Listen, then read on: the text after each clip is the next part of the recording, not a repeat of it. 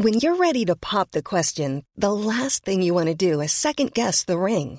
At Bluenile.com, you can design a one of a kind ring with the ease and convenience of shopping online. Choose your diamond and setting. When you find the one, you'll get it delivered right to your door. Go to Bluenile.com and use promo code LISTEN to get $50 off your purchase of $500 or more. That's code LISTEN at Bluenile.com for $50 off your purchase.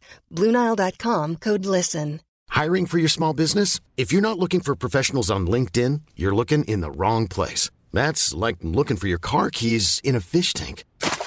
LinkedIn helps you hire professionals you can't find anywhere else, even those who aren't actively searching for a new job but might be open to the perfect role. In a given month, over 70% of LinkedIn users don't even visit other leading job sites. So start looking in the right place. With LinkedIn, you can hire professionals like a professional. Post your free job on linkedin.com/people slash people today. Il s'agit du flot de cast. Podcast. Florent Bernard, Bravo, Adrien Méniel, bravo, bravo. C'est très très impressionnant. Ah ouais, c'est toujours un spectacle hein, de toute façon. Oui, bonjour, bonsoir et bienvenue dans ce euh, nouveau numéro de Floodcast. Un Floodcast un peu particulier pour fêter la sortie d'un album de bande dessinée sur lequel nous travaillons euh, avec mes différents invités d'aujourd'hui depuis environ 3 ans à peu près. Non, Non. peut-être même plus. Ah si, ouais. Ouais, ouais, 3 là. ans. Ouais, 3 ans. Euh, c'est Oli et l'Alien qui sort donc le 16 septembre aux éditions Delcourt dans la collection Une case en moins. Une émission particulière déjà parce qu'il n'y a pas Adrien Méniel vu que bon, il a rien à voir avec cette BD, si ce n'est qu'il apparaît au détour d'une case. On ne dira pas quand, on dira pas où, mais j'en dirai pas plus. Donc l'émission va un peu se diviser en deux. On va d'abord vous parler un peu de la BD, sans spoiler évidemment. Et très vite, on passera à ce qui, je pense, vous intéresse le plus, à savoir, dis donc, comment qu'on fait une BD. Euh, je suis pas tout seul, comme je le disais, je suis accompagné de deux invités. Il est dessinateur coloriste, il a adapté la série de romans Chérub pour Casterman, il est aussi le dessinateur de Balade, édité chez Grand Angle. Mais bon, on va éviter de faire trop la promo de ses autres BD, parce qu'on aimerait bien vendre beaucoup de Oli et l'Alien. C'est David Combet. Bonjour. Salut. On est que deux, c'est un peu triste Ah, d'applaudir. oui, vois, bah alors, euh, c'est un peu triste, on prend quand même. Je t'ai accompagné. C'est- Mais non, mais on va le- quand même le faire. Scénariste de BD, de séries, de films, comédien, réalisateur, dessinateur, animateur et donc directeur de collection. Euh, vous l'avez compris, c'est une énorme feignasse, c'est Davy Mourier. Merci, merci. Euh, donc oui, alors Oli et l'Alien. Pour vous en parler un petit peu plus, donc je vais d'abord peut-être la, résumer cette BD pour, euh, pour vous dire ce que ça raconte. Oli est un enfant et il fait une rencontre euh, du troisième type, on pourrait dire, puisqu'il rencontre un extraterrestre. Et dans, la forêt de Los Angeles, et ils se tiennent la main. Et de ce, de ce contact, il y a un grand faisceau lumineux qui part, l'alien prend peur, il se barre. Et on retrouve ce, ce jeune enfant euh, 30 ans plus tard à peu près, et c'est devenu un peu un loser, un peu un branleur, et il apprend à la télévision que les extraterrestres débarquent dans le désert du Nevada et qu'ils sont pas contents puisque euh, l'un des leurs a été fécondé par un humain il y a des années, puisque chez les aliens, ça ne se fait pas comme chez nous, euh, à savoir de façon un peu euh, vénère, ça se fait simplement en se touchant la main. Euh, et de là, par l'histoire, puisque est-ce que cet humain sera au niveau pour, pour la tâche qui lui incombe, à savoir être plutôt quelqu'un de bien avec cet extraterrestre et potentiellement un bon père. Voilà, ça va, j'en ai pas trop dit. Non, non, Voilà, c'est difficile d'avance que ça arrive au, au début de la BD, mais je pense que c'est là que ça devient intéressant. Euh, donc, euh, David, toi, tu es arrivé sur la BD très tôt. En gros, pour, pour expliquer un peu comment ça s'est passé, c'est euh, Marion, à l'époque, Amir Gagnon, qui est Mhm. venu, qui m'a parlé de toi. Euh, puisque moi, je, en gros, ce qui s'est passé, c'est qu'avec Davy, on avait eu, enfin, on avait parlé de cette là, bande tu es, dessinée. là, t'es dans le désordre un peu. Je suis dans le désordre, mais c'est pour présenter, euh, c'est pour présenter. David. Très bien. C'est que il y avait déjà l'idée euh, de la bande dessinée, de l'histoire. Avec, euh, je l'avais parlé, j'en avais parlé à Davy et Davy pensait que c'était une bonne histoire, mais on n'avait pas de dessinateur encore, on ne savait pas. Et c'est Marion qui nous a parlé de toi, parce que moi j'ai zéro connaissance en, en bande dessinée. Et, euh, et donc la rencontre s'est fait euh, comme ça. Comment elle t'en a parlé, elle, de cette, euh, de cette BD Comment comment c'est venu à toi? Euh, bah, C'était pendant un- une soirée entre auteurs qu'on faisait à Lyon, euh, dans, dans une librairie. Et, euh, C'était chez Expérience? C'était chez Expérience, ouais, l'espèce de soirée Delcourt avec les, les auteurs, tout ça. Et euh, juste, elle m'a dit qu'elle avait un projet à me proposer, elle m'a pitché le- le- l'histoire et Et t'as kiffé. Et j'ai kiffé. Bon, tant mieux. Été horrible de me euh, Tu connaissais Flo Pas du tout. Pas du non, moi j'ai une culture euh, YouTube, Internet, tout ça qui est très, qui est très faible. Non, mais c'est intéressant, ça, c'est. Mais, intéressant. euh, ça veut dire coup, que l'histoire c'était, t'a euh, plu euh, sans. Oui, sans, Sans l'aura qu'il avait. Oui. Laura. Laura. Non, mais tant mieux, tant mieux. Euh, cette BD, en gros, c'est une comédie d'aventure, on pourrait dire. En tout cas, c'est moi, c'est comme ça que j'en parle aux gens. C'est un film hollywoodien. Ouais, en bande dessinée. Ouais, mais avec beaucoup de blagues quand même. Oui, C'est- quand même bien une sûr. comédie. bien sûr, mais c'est très cher. Enfin, Ouais. ça serait un long métrage, ça serait trop cher pour la France. Mais d'ailleurs, on peut, on peut le dire. Alors, co- comment, comment moi j'ai eu l'idée de cette bande dessinée? Je me souviens, c'était donc il y a très longtemps. C'est une histoire qui me trotte depuis pas mal, pas mal d'années. C'était au moment d'écrire pour le Tour du Bagel, donc l'émission de Canal où on faisait des sketchs bagel pour Canal. Euh, en gros, chaque émission avait un thème. Donc, il y avait les sketchs dans la forêt, les sketchs à l'université et les sketchs dans l'espace. Donc, à chaque fois en début de réunion, Axel Malivernet, directeur d'écriture à l'époque, disait réfléchissez à des pitchs de sketchs. Et j'ai une idée toute con qui est euh, euh, ah euh, qu'est-ce qu'on a fait au bon Dieu mais c'est Independence Day. Genre euh, qu'est-ce qu'on a fait au bon Dieu mais euh, au lieu que ce soit clavier c'est un alien et euh, tu dis bah je sors et l'alien montre avec qui elle sort et c'est un humain et du coup cocasse machin et tout. Et je me dis ah bon déjà c'est trop cher pour un sketch bagel c'est trop cher pour un film comme tu dis un film français donc évidemment pour un sketch bagel aussi. Et je me dis ah je crois qu'il y a un peu plus à raconter que juste un sketch de 3-4 minutes où il y aurait que des blagues et je me dis ah il y a peut-être moyen de parler de choses. Et en même temps, je me dis, pour un film, ce sera trop cher, mais quand même, je me le mets de côté. Et c'est en allant voir ton spectacle, je me Mhm. souviens, anecdote, au Sentier des Halles, on, on boit un coup avec Davy après le spectacle et on discute un peu de nos différents projets, euh, comme on fait, comme on fait souvent. Et, euh, et je te parle de ça comme ça, et c'est marrant parce qu'en lui disant, je me dis, ah mais putain, je suis trop con, parce que tu venais de. Je me demande si c'était même pas encore. C'était déjà La- lancé en Non, la collection allait se lancer. Je savais que on allait me laisser les clés pour pouvoir éditer des gens. Voilà, puisque, alors aussi pour expliquer, je fais une mini parenthèse, la collection Une case en moins, c'est ta collection de bandes dessinées chez Delcourt. C'est ça. C'est-à-dire, alors que c'est quoi chef de collection? C'est en gros, tu, tu, tu démarches des auteurs, tu dé... C'est ça. En, en gros, souvent quand tu fais une collection, on te demande ton thème. Euh, C'est-à-dire, euh, qu'est-ce que tu vas apporter à la bande dessinée, en gros. Et donc, moi, mon, mon idée, c'était d'amener euh, à la bande dessinée des gens qui n'auraient pas fait de bande dessinée si euh, on leur avait pas dit, hey, tu voudrais pas faire une BD.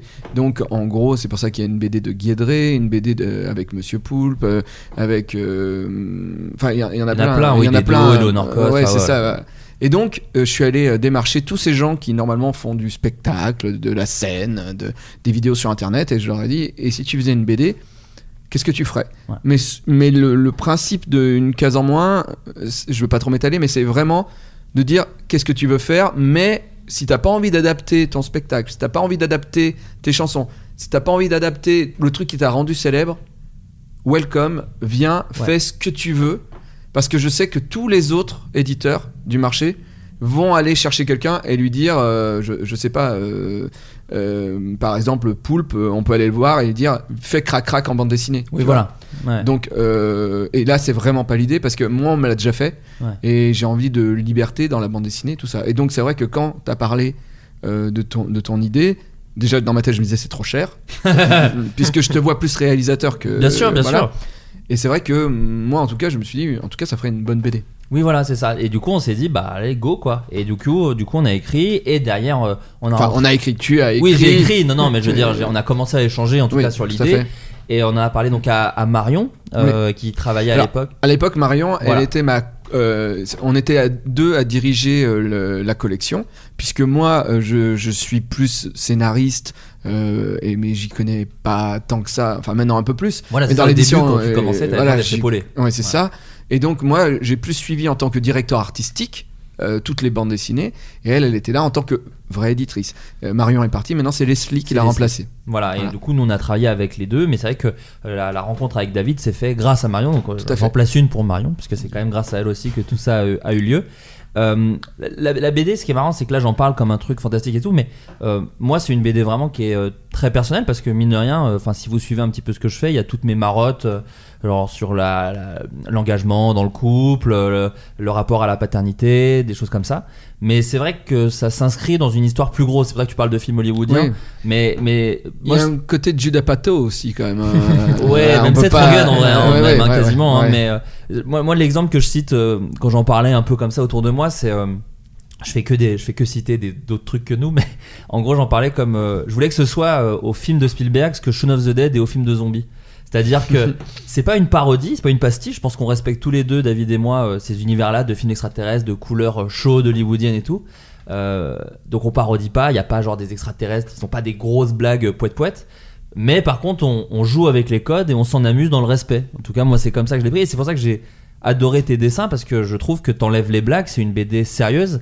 euh, qui est magnifique quoi non mais moi je te le dis enfin je vais pas te on va pas s'envoyer des fleurs pendant Ce toute qui est génial mais- avec le dessin de, de David, c'est qu'on on, on sait qu'on est dans une bande dessinée parce que les personnages sont un peu cartoonesques, mais juste ce qu'il faut. Et t'as des décors euh, magnifiques, très réalistes. Et donc, on est vraiment dans ce truc-là où, où, justement, tu peux faire des blagues et tu peux faire exploser des immeubles et ça fonctionne. Les deux fonctionnent. Bah, ça, c'est le grand truc avec ce genre de style de dessin là. Enfin, faire vraiment un, un univers et des décors qui soient plus ou moins réalistes et, comme, et avec des personnages très expressifs. Ouais. Comme ça, on se projette facilement. Enfin, il y a une immersion qui se fait dans les décors et en plus de ça, on se projette facilement sur les émotions des personnages, tout ça. Et c'est génial, et c'est pour ça que moi j'ai trop kiffé ton style, c'est qu'il y a, il y a- c'est à, à ma- à mon petit niveau de scénariste, c'est vraiment ce que j'essaye de faire, c'est de mettre des situations normales où tu mets des personnages déphasés, pas vraiment à leur place. Et c'est pour ça que moi je suis très très fier de, de- de- de- j'allais dire cet objet, enfin de cette œuvre quoi, parce que Et la couleur. ouais la couleur, oui, On est dans dire, Stranger hein. Things. hein. Ouais, ouais, Euh, euh, Vraiment, il y a un petit côté chaud. euh, c'est quand, quand on lit la BD, c'est comme un bonbon, quoi. T'es bien, euh, t'es t'es dans les années 80. Ouais, il y a un peu de ça. bah, c'est vraiment, c'est, ouais. vraiment. euh, au niveau de l'histoire, on- est moins dans Stranger Things parce que comme je disais, non, euh, pas du tout. Il y, a- il y y a- il y a des mini clins d'œil, mais vraiment l'histoire ne se veut pas. euh, voilà, elle Mm. se veut originale et, et- et- et j'espère moderne en tout cas. Je pense qu'elle parle de problématiques d'aujourd'hui. Ah bah là, avec le président, t'es moderne. Ouais, oui, voilà, c'est ça. Il y a des personnages un peu fucked up comme ça. Mais, euh, mais oui, oui, effectivement, c'était quand je parlais de hommage à Spielberg, on est, on est un peu là-dedans. Toi, t'as regardé- tu t'es un peu inspiré aussi de ces trucs-là, ou t'avais des, t'avais des exemples peut-être même en, en bande dessinée en tête. euh Euh, pas en BD. Ouais. Après, en film, bah, je t'avais demandé une petite liste. Je crois, j'avais regardé deux trois titres et c'était des films que j'avais vus quand j'étais plus jeune et j'ai essayé de rester un peu sur cette image-là, de pas trop me réimprégner en Ouais. fait, en, en- en- pas que ce soit trop frais dans ma tête. Et euh, en cours de route, je me suis remis aussi à regarder deux trois blockbusters que j'étais passé à côté aussi Ouais. pour euh, tout l'aspect spectaculaire à, à apporter à, à l'histoire quoi. Mais c'est ça, c'est ça que je, que je kiffe moi dans, dans tes dessins, c'est que euh, comme tu disais effectivement, quand il y a de l'action, c'est de l'action, quand il y a des blagues, c'est les blagues, et quand c'est l'émotion, c'est l'émotion. Et ça j'aime bien, c'est une BD qui s'excuse jamais d'aller à fond dans le dans ce qu'elle propose euh, à l'instant T quoi. C'est-à-dire que quand on est dans de la comédie, on fait de la grosse comédie, quand on fait de l'action, c'est du c'est vraiment de l'action, mais qui est même un truc que moi j'aimais euh, quand j'étais petit dans les Astérix quoi. Enfin c'est de la BD comme moi j'en consomme depuis euh, des années maintenant et c'est pour ça que je, je suis très fier c'est c'est j'en parle avec de l'émotion dans la voix parce que moi comme je disais c'est mon premier objet que vous pouvez avoir chez vous quoi c'est à dire que j'ai toujours fait des trucs euh, digitaux Pas des moulages de ton sexe ou des trucs comme ça.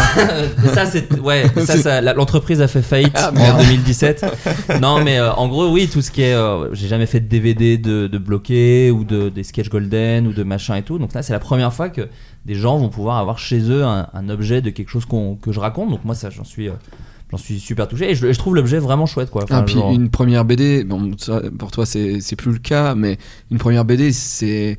T'as les larmes aux yeux. hein. Quand tu reçois, c'est tu reçois le bébé à la maison, c'est c'est un truc. euh, En plus, quand on est collectionneur, euh, comme nous, enfin, comme je vois autour de nous, il y a, y a- Ouais. il y a plein de livres. euh, T'as des tonnes de livres d'autres gens. C'est ton livre à toi et tu peux le ranger entre qui tu veux. Moi, la première fois, j'ai- j'ai ra- j'ai rangé ma première ça. BD entre Larsenet et Trondheim, tu vois. en, en espérant être autant vendu qu'eux, tu vois. Mais, non, mais c'est surtout, je me suis dit, comme eux, tu Ouais, vois, bien sûr. comme eux. mais moi j'ai même j'ai hâte d'aller Tu sais où tu vas la mettre? Pas encore, j'y ai Ah pas réfléchi. Moi j'ai pensé au, au moment où je vais aller dans des librairies et des Fnac. Ah, mais- j'ai- oui. Je me suis Ah. toujours dit je vais foutre ma BD devant d'autres BD. Tu l'as fait, David, toi, lors de la première sortie Non, Ta des- première BD, des- elle des est traînée co- dans les magasins? Traîner dans les magasins, oui. Des Oui. copains les avaient mis en- Ah, un, un peu en tête, Pareil, de, en pareil. tête de rayon. mais- Moi, sachez que Mais si c'est- vous, le c'est- 16 septembre, si vous allez dans des Fnac de Paris ou des librairies, je serai en train de mettre mes BD devant d'autres, devant des Lucky Luke, entre deux Astérix. Voilà, je- l'idée c'est de. L'idée c'est faites-le C'est surtout. Faites-le vous aussi. Non, mais c'est hyper important parce que il, il faut payer pour être en tête de gondole. Et nous, on peut pas payer pour être en tête de gondole. Mais vous, vous pouvez mettre Oli et l'alien en tête de Ah, gondole. si vous êtes libraire ou vendeur à la Fnac, n'hésitez pas à faire les petites fichettes. Oui, tu sais, ah, avec coup de cœur. Coup de cœur. Voilà, n'hésitez pas, vous mettez un truc. euh, que les audit que, que les auditeurs de Floodcast comprennent. Genre vous mettez soit Chamé, soit à mes yeux, une référence à Sardou, enfin tu vois des trucs qui nous parlent. Comme ça, je saurais que vous êtes un Il n'y a pas de lac de Connemara dans Non, cette BD. pas dans Oli et l'Alien. Non, mais il écrit ça. Ouais. c'est dur, la ref à Sardou est dur à C'est faire. dur, c'est dur. Euh, Bon alors voilà donc tout ça pour vous dire que donc Oli et l'Alien c'est dispo partout euh, dès le 16 septembre. Donc c'est à dire que si vous écoutez ce podcast c'est soit dans deux jours soit dans un jour soit c'est déjà sorti et vous C'est pouvez y rigolo, aller. c'est le jour de mon déménagement. bah ouais écoute. Bah voilà. bah c'est pour ça qu'on l'a sorti si tard. Ah ouais, et on c'est attendait d'être pile pendant ton déménagement. On est content que tu, tu l'as remarqué. Euh, elle coûte 17 euros. Voilà je le dis parce que je trouve que c'est c'est- franchement elle les vaut. C'est cool. Donc, c'est- j'en suis vraiment content. C'est la première fois que j'entends un auteur de BD faire de la pub pour sa BD en disant elle coûte 17 euros et elle les vaut. mais non mais parce que euh, je me, je me dis je suis content 3 ans de travail, 17 euros, ça va. Bah, c'est ce que je dis, c'est deux, c'est deux menus maxi best-of, ça va. Je trouve qu'elle mérite deux menus maxi best-of par rapport au, au taf qu'on y a mis. Et, euh, et donc voilà, c'est dispo partout. Et euh, on n'a pas tué d'animaux. Zéro, absolument zéro. Euh, donc oui, c'est dispo sur Amazon, Fnac, mais bon, si vous pouvez privilégier les petites librairies indépendantes, surtout après euh, tout ce qui est coronavirus, c'est toujours mieux. Mais, on y est euh, toujours dedans, voilà. hein. Oui, oui, oui, non, bien sûr. Après Après, confinement, c'est ça, t'as raison. confinement. Oui, Ouais, oui, ouais. c'est vrai. Alors non, parce que mon chauffeur Uber n'avait pas de masque.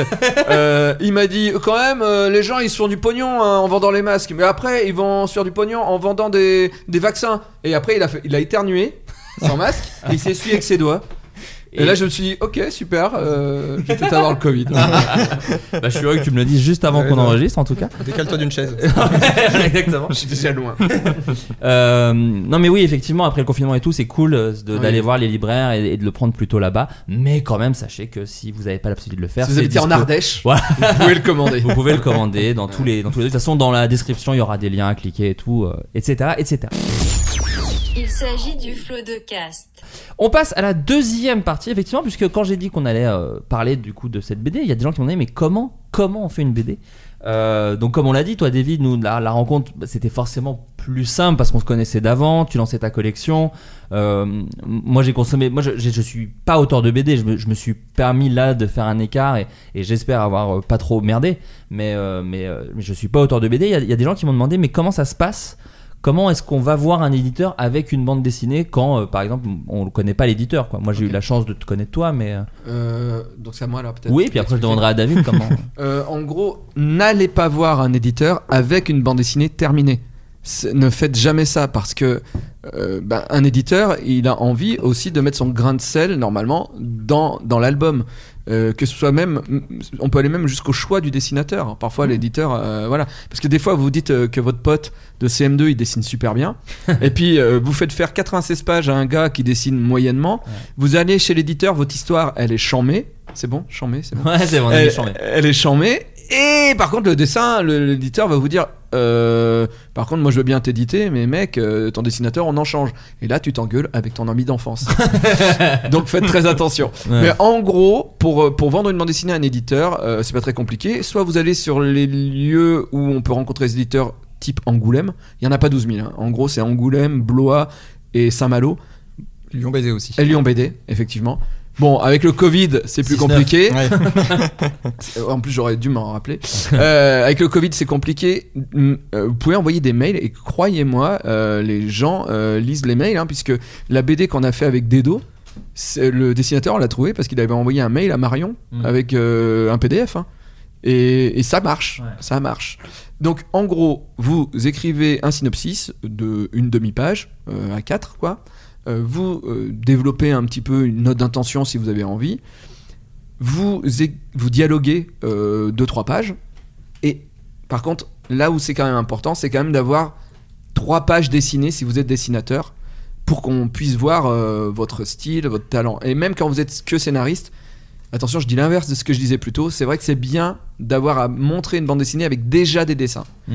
Mais, mais pas toute la BD. Voilà. Pas toute Juste la BD, quelques dessins pour juste- voir le style. juste trois pages pour qu'on puisse dire au dessi- dessinateur au dernier moment non. Ouais. Voilà, et, euh, voilà. et tu t'engueules avec lui un an, pas jusqu'à la ça. fin des temps. Voilà. Et après, on envoie l'éditeur, et après, l'éditeur revient vers, vers vous ou pas, ou vous recevez une- un, un truc déjà préfet avec euh, vous n'êtes pas dans le, la ligne éditoriale. euh, La fameuse. ouais. Voilà. Mais d'ailleurs, je, je rebondis sur ce que tu dis parce que même si euh, effectivement te connaissant, ça m'a permis d'aller un poil plus vite pour euh, me dire je réfléchis. euh, si euh, l'éditeur, si Delcourt n'aimait pas la BD, elle ne se faisait pas. C'est-à-dire que j'ai quand même dû avec David, on a quand même dû monter un dossier avec Tout à fait. synopsis, Euh, Et moi, vous je- n'êtes pas payé. et on n'est pas du tout. Non, non, bien sûr. Ah, ça, ça, le monde de la BD, alors t'as dû en faire plein, des trois planches qui menaient nulle part. En vrai, pas tant. Ah, ça Euh, va. Ouais. Ça va. Mais tu connais. Oui, Ouais. oui, oui. Oui, donc tout ça, oui, forcément, c'est euh, votre sueur c'est- et c'est votre merde. Ouais. Donc en gros, euh, tu fais euh, ton synopsis, tu fais tes trois pages en, en dessin. Effectivement, je suis directeur de collection, mais je suis pas l'éditeur. Le-. Guy Delcourt, euh, c'est le grand éditeur et c'est lui qui décide de tout ce qui est édité chez lui. Donc même si euh, moi je kiffais l'album, euh, même si Marion kiffait l'album, on est obligé d'aller dans le bureau de Guy Delcourt, de lui montrer vos trois pages, le scénario, euh, de vous vendre en disant. Moi j'avais fait une note Ah, d'intention. Moi j'avais Oui, fait bah. une note d'intention Voilà. de mes références, de ce que je voulais faire avec cette BD. Moi j'avais très peur du syndrome euh, BD de youtubeur qui euh, que, je- que je ne critique pas du tout, mais euh, que, qui, qui peut être mal vu des éditeurs. Je le sais parce que ça existe aussi en télé. Ou, recherchez par certains éditeurs. Oui, Mais- voilà. Mais en l'occurrence Delcourt, je sais qu'il Ouais, faisait super gaffe à ça. Et, euh, et, et parce que je sais que ça existe aussi en télé, en cinéma, où quand euh, quelqu'un d'internet veut faire quelque chose, on a tendance à dire ah alors attends qu'est-ce que tu, est-ce que tu as vraiment envie de le faire, est-ce que tu as vraiment une histoire à raconter ou est-ce que bon bref. Et donc moi je me sais je sais que j'avais fait une note d'intention parce que c'est pas du tout une BD euh, de Flaubert avec euh, ma tête euh, en gros sur le- la couverture. Non moi l'idée c'était de faire- vraiment faire un album où que des, des, des gens qui, qui passent devant exactement comme je disais à la Fnac se disent oh elle est belle la couve. Feuillette smart et se disent je la prends. Je voulais pas du tout enfin Ça, déjà- c'est l'idée de la collection en tout cas. C'est vrai, c'est vraiment de se dire que l'album va intéresser des gens qui ne connaissent pas le scénariste ni le dessinateur.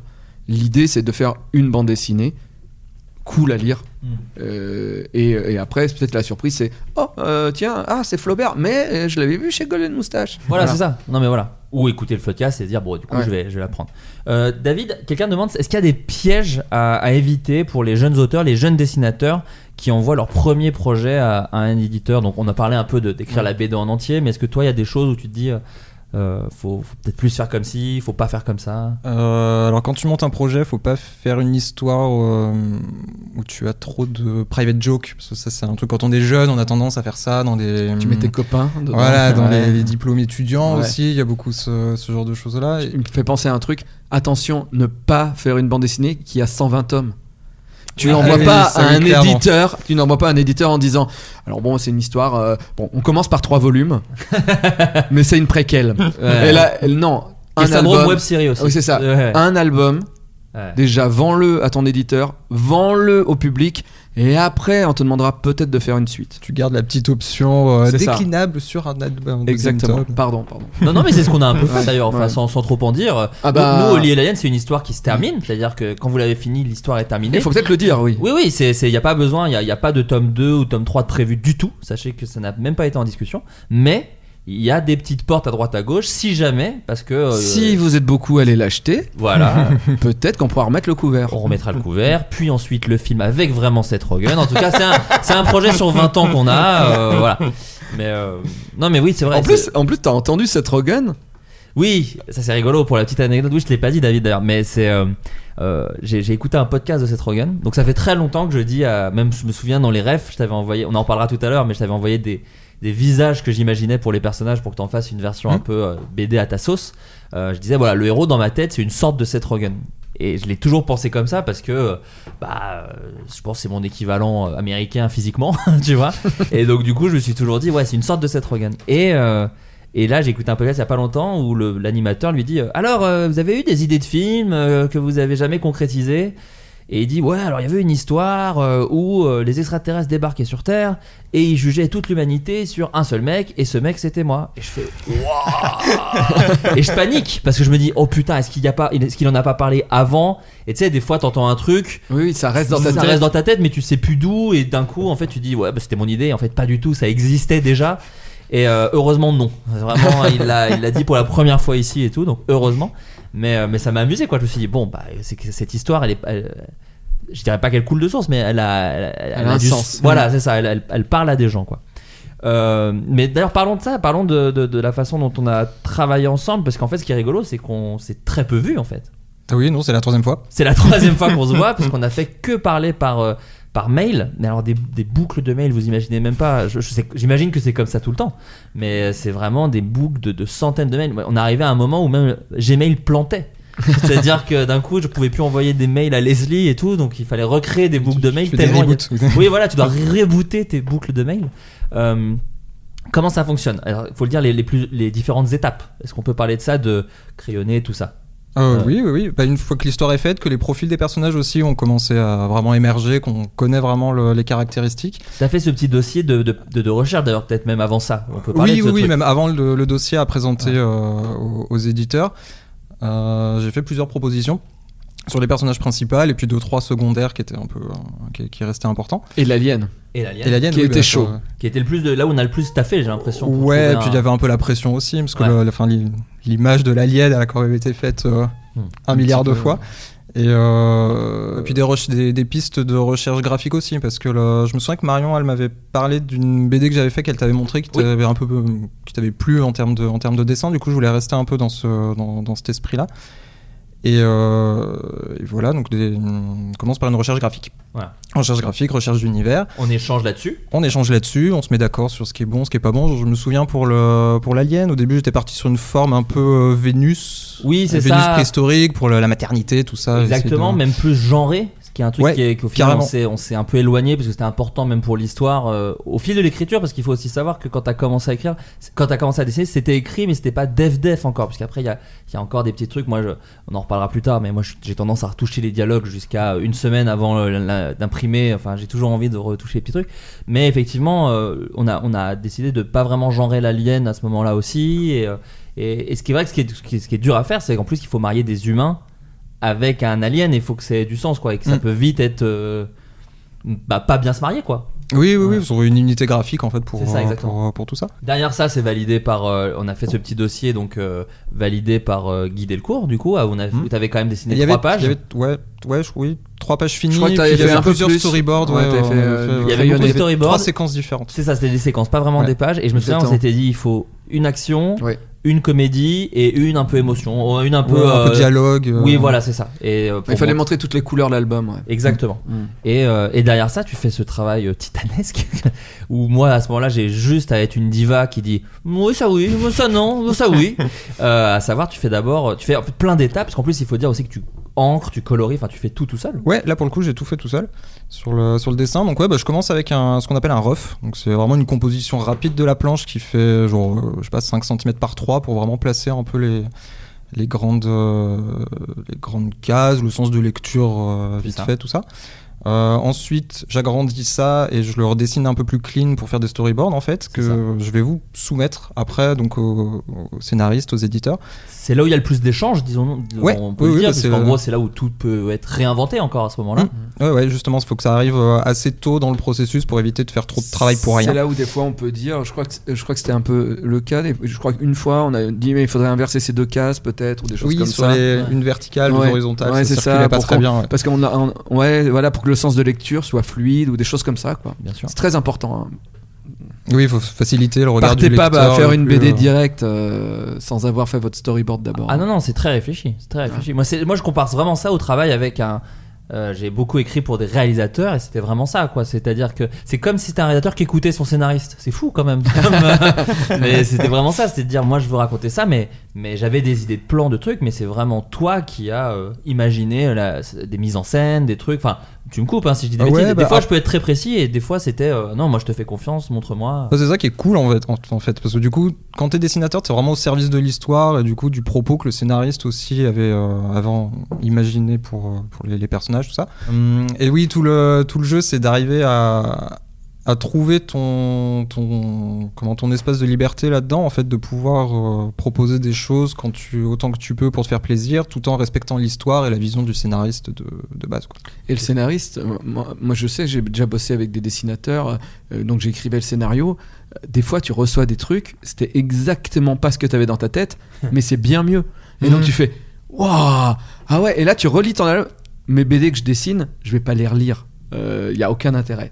Par contre, j'arrive plus facilement à relire des BD qui ont été dessinés par d'autres parce que je suis surpris par la mise en scène, je suis surpris par certaines choses que je n'avais pas écrites mais qui sont là. parce que le dessinateur y a pensé. Mais typiquement des gags un peu visuels que moi maintenant j'adore, euh, qui n'étaient pas forcément pensés. euh, alors euh, je vais pas te donner d'exemple pour pas spoiler la BD, mais mais c'est vrai que moi c'était beaucoup des dialogues, beaucoup des blagues de situation et des blagues de dialogue. Et c'est vrai que t'as as amené un humour visuel que parfois j'avais pas, effectivement sur les ganaches, sur les grimaces, sur les trucs comme ça. Et ça, moi j'ai kiffé de ouf quoi, ce genre de choses. Je trouve que ça marchait très bien. Donc ensuite, une fois qu'on est d'accord sur les storyboards, tu, tu fais ce qu'on appelle l'ancrage. Euh, que j'ai une étape de crayonné d'abord. Excuse-moi, oui bien sûr, Ouais, les crayonnés, bien si, sûr. si je fais un ancrage trop rapide, je mets plus de temps parce que mon dessin de, enfin le dessin sur lequel je m'appuie pour faire l'ancrage, il est pas assez euh, juste. Ouais, mais.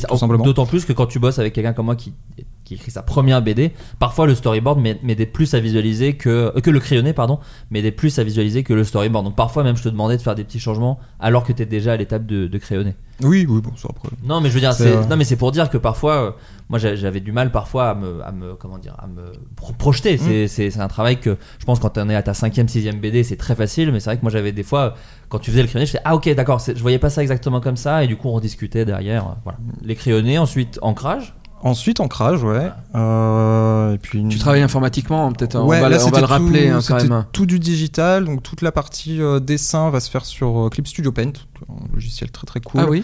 Ouais, avec un super outil perspective Ah oui. qui est très pratique. Tu mets ton petit point de fuite, après tu dès que tu fais un trait, ton trait est juste. C'est absolument, Oh, absolument je connais pas. D'accord. Euh, justement pour faire des décors qui soient très réalistes et qu'on puisse vraiment se mettre dedans, c'était important de de- d'avoir cet outil-là en fait parce que sinon je m'amuse un peu moins à faire des perspectives réalistes je préfère C'est faire des assemblages de chiant. plans tout ça bah, chiant. très technique Ouais. et un peu, ouais, un, peu On relou. fait pas de la BD pour faire de l'archi. exactement exactement Sinon, on ferait des maisons. Et on oui, serait plus c'est- riches. euh, oui, ça après c'est le truc marrant aussi avec la BD parce que tu fais enfin tu quand tu fais une BD tu fais du design intérieur tu fais du design d'objets tu fais un Mm. peu tout euh, quand tu construis un univers tu fais un peu tout et c'est ça qui est, qui est très cool aussi Et donc derrière, alors euh, on peut avoir quelqu'un qui le fait, mais toi c'est toi qui l'as fait sur celle-là, c'est euh, tout ce qui est couleur et lumière quoi. ouais parce que ça Quel talent. Ouais, moi, moi là je trouve que la, la Arrêtez. BD a, a pris à ce moment-là. Ah ouais. euh, euh, Non, tu dessines super bien, mais la colo rajoute un truc. ah, euh, ah ouais, c'est euh, la nostalgie. On lit de la nostalgie Ouais, grâce à ouais. tes couleurs. quoi. Ah, en vrai, c'est un des trucs qui me fait le plus plaisir quand je fais de la BD, c'est qu'il y a vraiment le côté. En plus, ça arrive sur la, la fin du processus de l'album, parce que je bosse vraiment, euh, je fais tous les crayonnés d'un coup, tous les ancrages d'un coup. Ça, déjà pour avoir une unité de dessin et pas euh, être euh, plus performant sur la fin de l'album que sur le début de l'album, parce que des fois, il y a des différences de niveau de dessin quand on fait des one-shots comme ça qui, Ouais. sont, euh, qui, qui sont assez visibles. Et euh, la partie colo, c'est vraiment le, le moment un peu de détente où juste euh, tu, je visualise mes couleurs, mes ambiances, tout ça. Alors j'ai eu un peu d'aide sur les aplats de d'Emin Rand qui était au Vernaz, D'accord. qui m'ont qui m'ont préparé les couleurs en fait. Et, euh, et ensuite après voilà, je, je, je fais les, les, les, les lumières, les ombres. Et euh, pour ça, je m'inspire beaucoup de la photo argentique. Ouais. Parce qu'il y a vraiment euh, une profondeur de champ qui est pas du tout la même que sur du numérique. Et ça, il y a un côté où tout le développement et de la façon dont l'appareil capte le- la lumière qui t'ambiance les couleurs assez vite en fait. C'est moins ciel bleu, herbe verte comme tu Ouais, peux- bien sûr. Comme, comme avec du numérique, du coup ça adoucit vachement. Et puis beaucoup de films aussi, dès que je vois des belles couleurs, je fais des captures d'écran et puis après je m'inspire un peu de un peu ça. Et surtout là où je suis super content en plus, c'est qu'il y a dans la dans le côté euh, dans les scènes, il y a un côté presque théâtre dans la BD vu qu'on passe souvent d'un un décor à un autre et on revient pas spécialement dessus. Enfin c'est ça que j'ai, enfin, moi c'est ce que j'aimais bien dans, dans l'histoire. Ce qui est la C'est- grosse différence avec Hélène et les garçons. Ouais, on revenait assez souvent dans la cantine. ouais. Très peu de scènes de cantine. Euh, voilà. et, euh, et non, et du coup, c'est pour ça que j'aime beaucoup aussi. euh, j'ai, j'ai, j'ai adoré la couleur parce que, euh, et je le dis vraiment euh, sans. Enfin, c'est parce que c'est toi qui l'as fait et euh, j'y suis absolument pour rien. J'ai, j'ai- j'ai vraiment adoré la couleur de la BD parce que euh, tu, tu te diriges vraiment vers la fin de l'histoire. Enfin, je sais pas, je trouve que c'est très bien pensé par rapport à ce qui est raconté et tout. euh. Tu vois, ça, ça, s'assombrit vers la fin, donc tu sens que, c'est, que ça devient un peu plus sérieux. Enfin, ces choses-là, j'ai trouvé que c'était super bien pensé. Bah, c'est un point important qui te rajoute de- des éléments narratifs en fait, parce que la couleur ça raconte beaucoup juste par, par elle-même, que ce soit le lieu, le- l'heure, tout ça. C'est des. Ça... Ah bah t'es très Amplifie fort en le soleil message, en fait. couchant. T'es très très Ah, fort en soleil c'est couchant. c'est- Et en même temps, c'est magnifique. ambiance de prédilection. Euh, on me demande à moi comment euh, passe-t-on du scénario euh, de, de sketch ou de film à du scénario de bande dessinée. Alors ce qui peut paraître un peu technique, mais ce qui est intéressant, puisque Davy pourra le dire, moi à la base c'était un, un immense bordel euh, en termes de scénario, puisqu'en fait j'écrivais par case. Je disais voilà dans telle case il se passe ci, dans telle case il se passe ça. Sauf que je faisais ça de la première case à la fin de l'histoire, c'est-à-dire que je ne pensais pas en page. J'ai eu un moment d'angoisse en lisant ton premier document. Alors je sais que t'es un très bon scénariste, donc je- Oui, j'ai oui. pas eu plus peur que ça. C'est la mise en page. mais plus, mais ouais. la manière dont tu avais. pré- pré- ouais, il y avait combien de cases? Bah du coup il y avait case 237, case 238 C'est vrai. Et tu vois et donc forcément pour les gens qui font de la BD dis- illisible. c'est illisible parce que C'est tu dis illisible. page 1 case 1 2 3 4 5 6 page 2 pa- case 1 2 3 parce que c'est- il y a Ouais. plus grandes cases bon etc etc sauf que moi ça je ne savais pas mais avec le recul c'est évident ne serait-ce que même pour travailler tes effets moi c'est le truc que j'ai appris en écrivant euh, une bande dessinée c'est c'est travailler tes effets sur euh, quand est-ce que tu mets les infos typiquement euh, des, des- des- des surprises de la BD qui arrivaient euh, euh, en bas de la page de droite. Sauf que quand tu tournes la page, bah, ton œil est attiré par les trucs un peu marquants du dessin. Donc s'il se passe un peu un truc de ouf en bas de la page de droite, ils vont passer vite sur la page de gauche et vouloir voir ce qui se passe en bas de la page de droite. Ce qui est évident hein, pour les auteurs de bande dessinée, mais c'est vrai que moi qui n'en avais jamais écrit, je me suis dit, mais oui, c'est complètement Surtout logique. la grande page. Euh, t'as une grande page avec une explosion. Il faut qu'elle soit au dos de la page euh, que t'es en train de lire pour que quand tu retournes, Ouais. t'aies la surprise de l'explosion. Exactement. C'est extrêmement important. Mais ça, en fait, on a fait qu'une réunion. Euh, je me rappelle, on, s'était vu à, à Bercy. Oui. Et euh, Toujours l'UGC Bercy, parce qu'on en parle souvent dans ce Ah podcast. J'adore écrire à l'UGC Bercy. Donc c'était à l'UGC Bercy. C'est c'est UGC Bercy. Et juste, euh, on, avait, on a repris tout ce que tu avais écrit. Et, et je t'ai dit, bon, bah déjà, par page, déjà, et voilà. Et après, c'est vrai que c'était très simple. La grammaire de la bande dessinée, c'est une information est importante, la case est grande. La- euh, ce qui se passe est très rapide, la case est petite. Ouais. Déjà, on prend ça en tête. Et la surprise, elle est au dos de la page que tu tournes. Déjà, quand t'as ça, t'as déjà un bon début de grammaire de bande dessinée, quoi. Et tu l'as pigé hyper vite parce que tu lisais des bandes dessinées. Oui, oui, voilà, c'est ça. C'était la première. Alors, tout le temps la première. J'avais participé à un petit truc pour Dupuis, mais en vrai, c'était ma vraie première euh, BD. Oh, Et- ne, ne nous mets pas une disquette. Oh bah écoute, j'en ai mis pas mal à la BD, tu sais, moi, moi et mes potes de YouTube.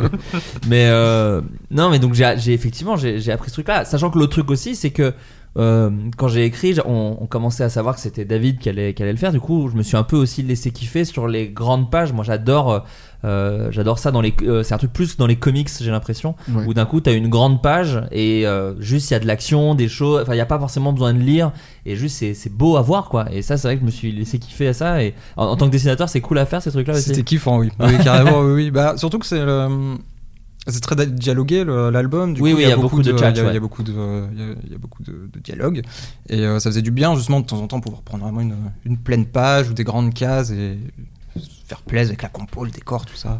Non, non, euh, puis euh, ouais, effectivement, à rédiger, c'était super cool. Et effectivement, moi, c'était ma première BD, mais je sais que j'avais des petits effets que j'aimais bien. Genre, je t'en- ai mis 3-4 dans la BD, euh, par exemple pour les gags euh, il y a la même case, mais le dialogue change, ou les trucs comme ça. C'est vrai que moi, j'a- j'adore ça. euh, les, les cas, une case de silence, et juste après une petite réplique. Enfin, voilà, ça, c'est les trucs que. que Tous les bien. dessinateurs ne savent pas le faire. Oui. Moi, moi, j'ai travaillé avec un, un dessinateur sur une BD. J'avais mis ces, ces répétitions, ces gags de répétition visuelle. Et, euh, et il me dit, j'y arrive pas. Ah. Et je lui dis, mais si, c'est facile. Et il me l'a montré, il l'a fait. Et ça ne fonctionnait pas. ça ne fonctionnait pas. Et je, je- je ne comprenais pas. Je pense qu'il voulait pas faire un copier-coller. Donc il voulait redessiner, mais il redessinait pas pareil, et donc ça ne marchait pas. Et donc au final, bah, j'ai abandonné ces blagues-là avec lui, et on a fait autre chose, et ça fonctionnait. Hein, Ouais, mais ouais. mais c'est vrai que ça marche pas tout le temps. Bah, surtout que dans un album qui fait quasiment 100 pages, ça fait quand même du bien de temps en temps Ah, d'avoir une case tu tu peux juste euh, dupliquer sur le côté. Ouais, la, petite, la petite mort, c'est que ça. c'est 96 pages de cases du Non, mais euh, en, en tout cas, c'est vrai que ça, c'est un, c'est un travail qui a, qui, a, qui a pris un peu de temps, mais en fait, ce qui est cool, c'est que t'as quand même très vite compris le ton, et ça, enfin, ça, y a pas eu de. Nous, on n'a pas eu ce souci-là, hein, franchement. euh, Oh non, Ah, en tout cas, j'ai l'impression que tout le monde. du début Ouais, fin, méga hein. fluide. Tout le monde a compris l'univers, euh, alors que c'est un univers que t'as quand même inventé. Enfin, je veux dire, Ouais. même si on, on a des bases dans, dans le cinéma des années 80, etc., ouais. euh, t'as quand même créé énormément de choses. Je crois qu'on a tous pigé tout de suite euh, où, où tu voulais aller. Mm. Euh, tes dialogues étaient très clairs. Euh, Enfin, moi, je suis tombé amoureux du président, euh, mais Alors oui, direct. Peut-être explique, euh, peut-être euh, encore une fois, on va pas spoiler les trucs pour expliquer un petit peu. En gros, il y a un héros qui est donc Oli, il a deux amis avec qui il travaille, euh, et il y a effectivement toute une sous-intrigue parce que je l'ai vraiment écrit moi de mon côté comme un, comme un, ça suit vraiment des bases de films euh, effectivement Ah, c'est de un long block- métrage. de ouais. blockbuster puisqu'il y a des intrigues secondaires qui rencontrent la première intrigue, nani nana, et effectivement il y a euh, pour moi, les films euh, d'extraterrestres, il y a surtout plus dans les années 90 pour le coup que les années Oui, 80. c'est vrai. ouais. c'est le gouvernement est forcément euh, impliqué. Il y a un Et- président qui conduit un avion à un moment. quoi. Voilà, c'est ça comme dans Independence Day. Et nous, et moi, je me suis dit, j'aimerais bien que ce soit avec la politique flinguée d'aujourd'hui. euh, ce ce serait marrant eux que ce soit les héros des présidents des années 90 où voilà, on n'est plus dans, dans on n'est plus dans cette image un peu stylée du président quoi. Et donc du coup, c'est cette rencontre là qui nous vient. Après, c'est pas une parodie de Trump, c'est un peu inspiré mais il y a aussi beaucoup de George W Bush. Mm. Mine de rien, euh, il y a- il y, a un truc avec les tweets, donc ça forcément c'est très Trump. Non, on Mais- est sur du président de merde américain. Oui, voilà, Ouais, voilà. Dans, dans- dans la grande largeur que ça peut représenter. Voilà, exactement. Euh, donc oui, et lui, c'est un personnage très débile. Moi, j'adore les, les abrutis finis. Et ça fait plaisir. En- il- À un moment, il disparaît un peu dans l'histoire. À un moment, on le revoit, Oui, tout oui. ça. Mais c'est vrai que moi, à chaque fois, euh, c'était un grand kiff de le revoir et un grand kiff de dire ces lignes de dialogue. Oui, Là, là, on est dans du théâtre. C'est de la punchline sur de la punchline. et ça, c'est bon. Ouais. Ouais, bah, c'est gentil. Bah Ouais. écoute, en, tout- en tout cas, euh, en, en tout cas, c'était l'idée de. Moi, j'aime bien dans ces dans ces films-là euh, la, la, la grande galerie de personnages. Dans Independence Day, ça n'a aucun sens. C'est-à-dire que dans Independence Day, t'as le président, t'as un mec qui conduisait des avions jeunes mais qui les conduit plus. T'as un, enfin, même Mars Attack. Tu regardes, il y a 40 personnages dans Mars Attack. Et donc, on- je voulais qu'on s'inscrive un peu dans ce truc-là. euh. Mais d'ailleurs, ça, on peut le dire aussi. C'est-à-dire que c'est euh, c'est une bande dessinée, je pense que qui est, qui est grand public. Mhm. De temps en temps, il y a un peu des gros mots et il y a un peu de sang, mais je pense que si. Pour moi, je, me- je me souviens, je sais pas si tu t'en souviens, David, mais, mais je parlais du, des Simpson Horror Show. Pour moi, Ouais. c'était un peu dans cet esprit-là. C'est-à-dire que c'est pas Gore, c'est pas South Park, c'est pas Rick and Morty. Parce que je comprendrais qu'on compare, vu que maintenant c'est le truc de SF Comics et Rick and Morty. On n'est pas du tout là-dedans. Euh, mais de temps en temps, on se permet euh, des petits des petits pas de côté. C'est ça. Moi, c'est une BD que j'aurais kiffé. Je pense que quel que soit votre âge, vous pouvez la lire, mais j'aurais kiffé la découvrir à, à 12 ans, je pense, ou à 11 ans. Tu vois, il y a un Oui. peu un côté un petit Mm. côté transgressif. Goonies, euh, Oui, oui, un côté. Goonies, euh, c'est-à-dire un petit peu violent mais pas trop. Ouais, euh, ouais. ouais. Et avec des blagues où tu les comprendras. Tout, tout ce que je raconte sur le couple et tout, effectivement, si tu l'as pas vécu, c'est peut-être plus difficile à comprendre. Mais c'est ce que c'est ce qu'on a essayé de faire. J'ai l'impression, c'est de que ce soit une grande aventure pour tout le monde, mais que si t'es dans mes âges, normalement, tu vois un peu les sous-textes et les trucs comme ça, sans que ce soit trop relou à lire euh, Ouais. dans, dans l'intrigue, quoi. Oui, parce que je dis que ça fait qu'on a mis, ça fait trois ans qu'on a commencé. Après aussi, voilà, faut dire ce qui est. euh, euh, c'est pas trois ans intensifs et pour David et pour moi, puisque moi déjà quand c'était écrit, comme je le disais un peu plus tôt, c'était toi qui as fait le plus gros du travail, puisque enfin qui a fait tout le travail même. Et moi j'avais juste à dire euh, ce Et- que j'aimais, ce que j'aimais moins. Et puis trois ans parce que t'étais sur une BD. Ah aussi. oui, oui, oui, c'était ça. Il y avait ouais, un gros, une mauvaise synchronisation des. ça, des puis moi aussi, ouais. hein, j'avais mes trucs à côté, donc du coup, c'est ça qui a mis du temps. Je veux pas vous faire croire qu'on a passé euh, trois ans tous les jours euh, à la retravailler. On a, on a beaucoup travaillé dessus, mais, euh, mais voilà. En vrai, qui- une BD, je dirais, c'est 9 mois de travail. Euh, si tout le monde est là, dispo et n'a que ça à faire, c'est 8-9 mois de travail, je dirais. Euh, Il y a euh, peut-être un mois de boulot pour le scénariste Mm. et puis euh, le reste pour le dessinateur, à peu près. Sachant qu'en plus, ça. tu faisais tout, parce qu'il peut y avoir des trucs où, genre, euh, une partie est finie, donc peut-être que ça peut commencer s'il y à eu- ancrer, tout si ça. on avait eu un coloriste, euh, peut-être que ça serait allé plus vite, puisque dès qu'il finissait une planche, le coloriste aurait pu travailler dessus. Ouais. Mais euh, Ou, ou pas, parce que j'aurais pu être très relou sur les couleurs.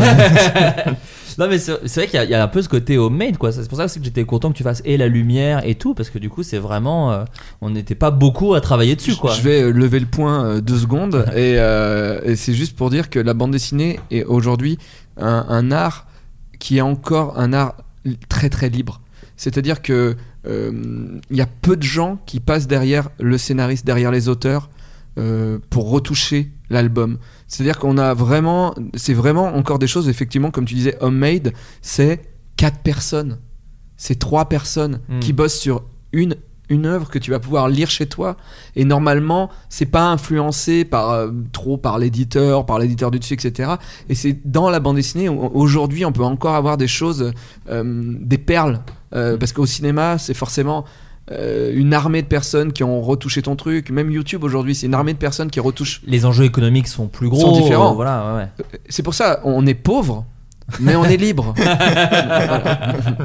Mais je me souviens, j'avais fait des fiches perso. En fait, j'avais, je me souviens, j'avais fait des fiches, euh, dans- même dans le dossier qu'on avait donné à guider le cours. J'avais fait une fiche pour chaque personnage, donc euh, euh, les, les deux potes, Oli, le président, l'alien. Et, euh, et, et je me dis, c'est sûrement ça aussi qui a dû t'aider un peu à. pour Ah bah, les- que- que- voilà, et ce qui fait qu'il n'y a, y a jamais eu. Enfin, moi, ja- jamais, quand j'ai, quand j'ai lu ton, ton, ton travail, je me suis dit, ah merde, c'est à côté et tout. Non, des fois, on, on rectifiait un peu des trucs, mais ce qui est normal, mais à chaque, jamais j'ai, eu l'impression que c'était euh, complètement à côté quoi. C'est à ça que sont euh, utiles aussi les trois pages.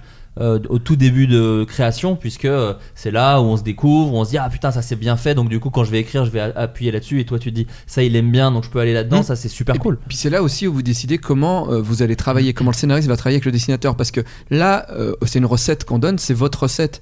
Mais en vrai, tous les dessinateurs n'attendent pas la même chose du scénariste. J'ai travaillé avec des dessinateurs qui voulaient, case par case, euh, qu'on indique le décor. Euh, le, etc. Très scolaire. Il y en a d'autres qui viennent souvent de l'école comics américaine où ils ont juste besoin des dialogués. C'est-à-dire que tu fais euh, le nombre de dialogués à peu près que tu penses euh, avoir dans ta page, et eux ils se démerdent et ils font tout le reste. Vraiment, il y a, il y a vraiment, euh, enfin il y a autant de manières de faire une bande dessinée qu'il y a d'auteurs et de dessinateurs. Et de projets aussi, j'imagine. Et de projets, ouais, qui est différent. ouais. Donc voilà, dans les, dans les grandes lignes, euh, c'est- comme ça qu'on fait une BD. Davy, tu disais un truc assez intéressant au, au tout début du podcast quand tu parlais de, euh, de la façon de travailler, de dire ne donnez pas votre BD finie parce que l'éditeur veut mettre son grain de sel. Plus, plus que son grain de sel, j'ai l'impression qu'il veut mettre aussi euh, euh, sa personnalité et a des retours euh, extrêmement intéressants.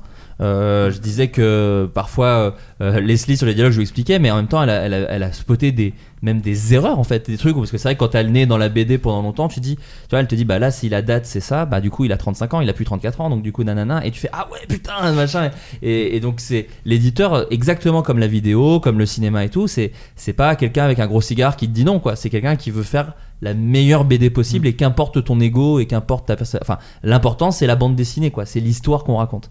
Et, et pour le coup que ce soit Davy euh, au moment de l'écriture et, euh, et derrière euh, avec euh, et Marion et Leslie moi j'ai adoré bosser comme ça parce que ça a jamais été dans la contrainte ça a jamais été dans la on s'est toujours compris. Quand quand quand quand quand, quand les quand, quand les personnes comprenaient pas on se parlait et tout de suite c'est ah ok d'accord L'éditeur, l'éditeur, c'est pas un producteur. L'éditeur, Exactement. c'est quelqu'un qui vous accompagne euh, en il y a général. des producteurs qui t'accompagnent t'es t'es pas Oui. tombé sur les plus heureux mais t'es pas Alors, je parlais pas du tout. Bon, bon, peut-être que c'est au fond de moi. peut-être. Ok, d'accord. Bon, voilà. ouais, ouais. non mais bah, effectivement il nous accompagne Oui, oui, oui. Ouais. oui. Et, et, et donc, euh, et après, quand la bande dessinée est terminée, et ben, il faut euh, tout relire. Donc, c'est cette partie-là de- qu'on évoque là maintenant. C'est surtout le boulot que Leslie a fait énormément euh, là sur la fin. Relire euh, pour voir s'il n'y a pas des erreurs, des erreurs de dessin peut-être. des fautes d'orthographe j'en ai laissé pas mal Euh, moi ça je les vois pas donc c'est pas grave. Euh, ensuite aussi on envoie euh, certaines planches test à, à l'imprimeur pour que vous puissiez être content euh, des couleurs après impression, choisir votre papier. Mm. Sur quel papier on va imprimer? Est-ce que les couleurs vont être bues ou pas, etc., etc. Il y a tout un travail de de- d'édition, de, l'âme est pure du livre.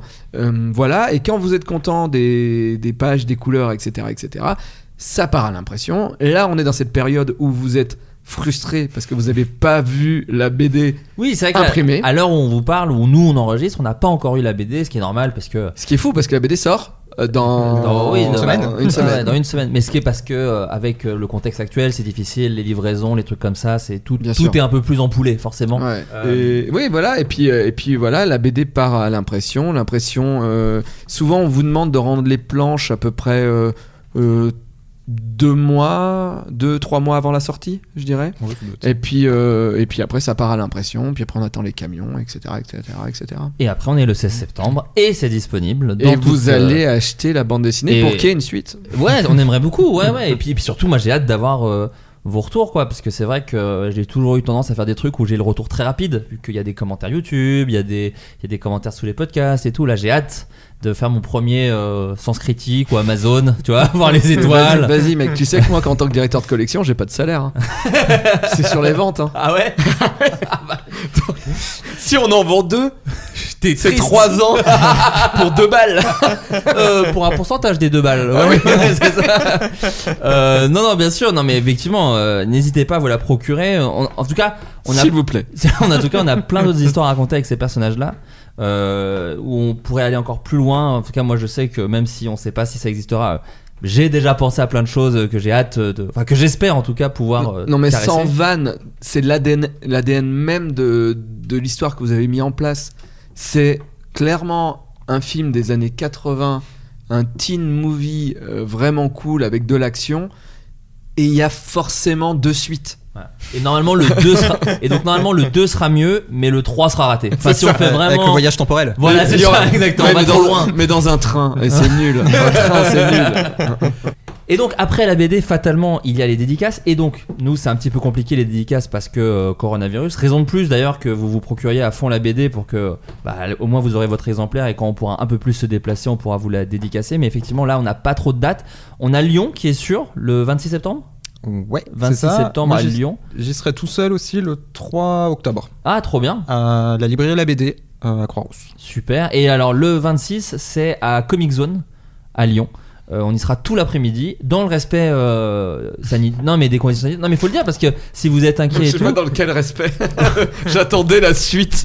dans le respect des anciens Davy. Ouais. Non non, dans le respect des, des conditions sanitaires actuelles. Donc il y aura plexiglas, masque, euh, gel hydroalcoolique. Donc rassurez-vous, ça met une ambiance. Hein, je vous le cache pas, mais on sera là. Au début, j'ai j'ai l'impression qu'il parlait de DJ. Avec nous, il y aura plexiglas, masque.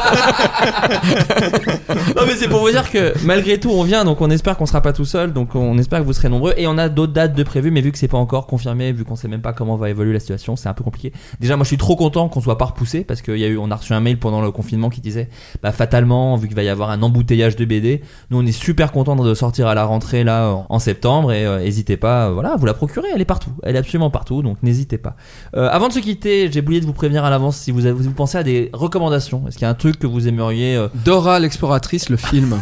tu l'as vu et tu as Je l'ai Il vu. est tellement bien. Il est tellement bien. Ah ouais? Non mais je regarde, Ram- je regarde Rambo First Blo- euh, Last Blood. Ah ça c'est horrible par contre c'est attention. bah, c'est maman j'ai raté l'avion 8 ouais. euh, où euh, il a il a trouvé des grenades. Voilà. Moi je- tu l'as vu en entier? Ouais. Ce qui m'a fait rire c'est que donc il- à la fin il y a toute sa maison est piégée pour euh, tuer les méchants. C'est maman j'ai raté l'avion. C'est maman j'ai raté l'avion mais tu te dis mais t'as creusé combien de kilomètres de tunnels seul à 75 ans? Non, non, mais- et à la fin ce qui est vraiment dur c'est qu'ils te mettent dans le générique de fin des extraits des premiers Rambo Où qui tu sont vois bien. sa gueule. Ouais, et qui sont bien. Donc Ouais. du coup, c'est c'est vraiment comme si à la fin de de Olé avec Gérard Depardieu, t'avais des extraits de Cyrano de Bergerac, quoi. Tu vois, Non. tu te dis bah ouais, c'était mieux à l'époque. euh. Le seul truc de bien dans ce film, c'est le titre, parce que c'est vrai que le premier c'est First Blood, il s'appelle, et le dernier s'appelle Last Blood. C'est une bonne idée. Ouais, mais vu que c'est pas ouf, tu te dis vous allez sûrement refaire un autre.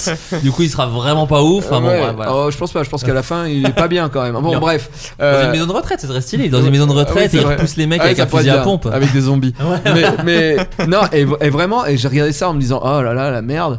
Et Dora l'exploratrice, je me suis dit, on ne peut pas faire un bon film de Dora. Je l'ai mis. Et ben, on peut faire un bon film de Dora. Il y a une chanson sur le caca. Dora chante le caca. C'est du génie. c'est un bon film. C'est pas un film euh, méga intelligent, mais c'est un bon film. Oui, Et c'est pour toute la famille. Ouais. oui, Ouais, oui, ouais, oui. ouais. Puis il y a plein de second degré. Enfin, le- Elle parle ses- vraiment à ses la parents caméra. se rendent compte qu'elle est qu'elle est un peu con parce qu'elle regarde, elle regarde la caméra et puis elle dit des trucs. Enfin, Ah donc ça joue avec le concept Ah ouais, un peu. ouais, ah oui, Ah non, les puis, scénaristes ont été hyper malins. ah, C'est vraiment, je pense, on leur a dit, les gars, on va faire un film de Dora. Les gens, ils ont fait, mais c'est pas possible. Justement, on compte sur vous. produit par Michael Bay hein, quand même. Ah ouais, mais, Euh, est- vraiment Non mais il est. Je crois que c'est un de mes préférés de Michael Bay. Da- David, en dehors de Dora, le film. Euh, un bon, truc que t'as aimé culturellement, ça peut être n'importe quoi, un film, livre, BD. Alors la dernière, une des dernières BD que j'ai lues, c'est Carbone et Silicium de Mathieu Bablet, qui Ouais. est sorti il y, a, il y a deux semaines, je crois, qui est hyper cool. C'est vraiment, on suit le- grosso modo la chute de l'humanité au travers de la relation entre deux robots, D'accord. et ça parle de plein de. Et plein tout de suite, vraiment avec ma recommandation, je passe vraiment pour un. Euh, mais ouais, c'est hyper, euh, hy- hyper cool. Il y a plein de thématiques super chouettes. Les deux héros, ils sont, ils sont parfaits. Enfin, D'accord. Et euh, oui, donc pareil, dispo partout, librairie, euh, Aussi. snack, tout ça. et les dessins sont sublimes. Très bien. Et ben moi, c'est un livre que je vais vous conseiller, mais on n'est pas si loin de la BD, puisque c'est un livre écrit par Fabrice Caro, donc euh, évidemment Fab Caro, star de la BD. Mais il écrit aussi des, des romans. Alors, il avait écrit Le Discours, qui a, qui a été, je crois qu'il est un best-seller, enfin en tout cas, qui a été beaucoup. euh, je crois qu'il est, il est, parti- il est sorti en format poche. Donc je sais que quand tu sors en format poche, c'est que t'as Tonka. Et Broadway, c'est alors c'est pas du tout une suite, mais on retrouve vraiment son ton. À savoir, il y a un côté euh, bon, très dépressif, mais euh, avec des divagations sur ce qu'est l'humain et avec beaucoup de blagues. Et euh, c'est très drôle. C'est pas son humour, euh, enfin son humour. En même temps, j'ai l'impression qu'il a un humour tellement large, mais voilà, c'est un peu moins absurde, mais c'est quand même des observations de la vie.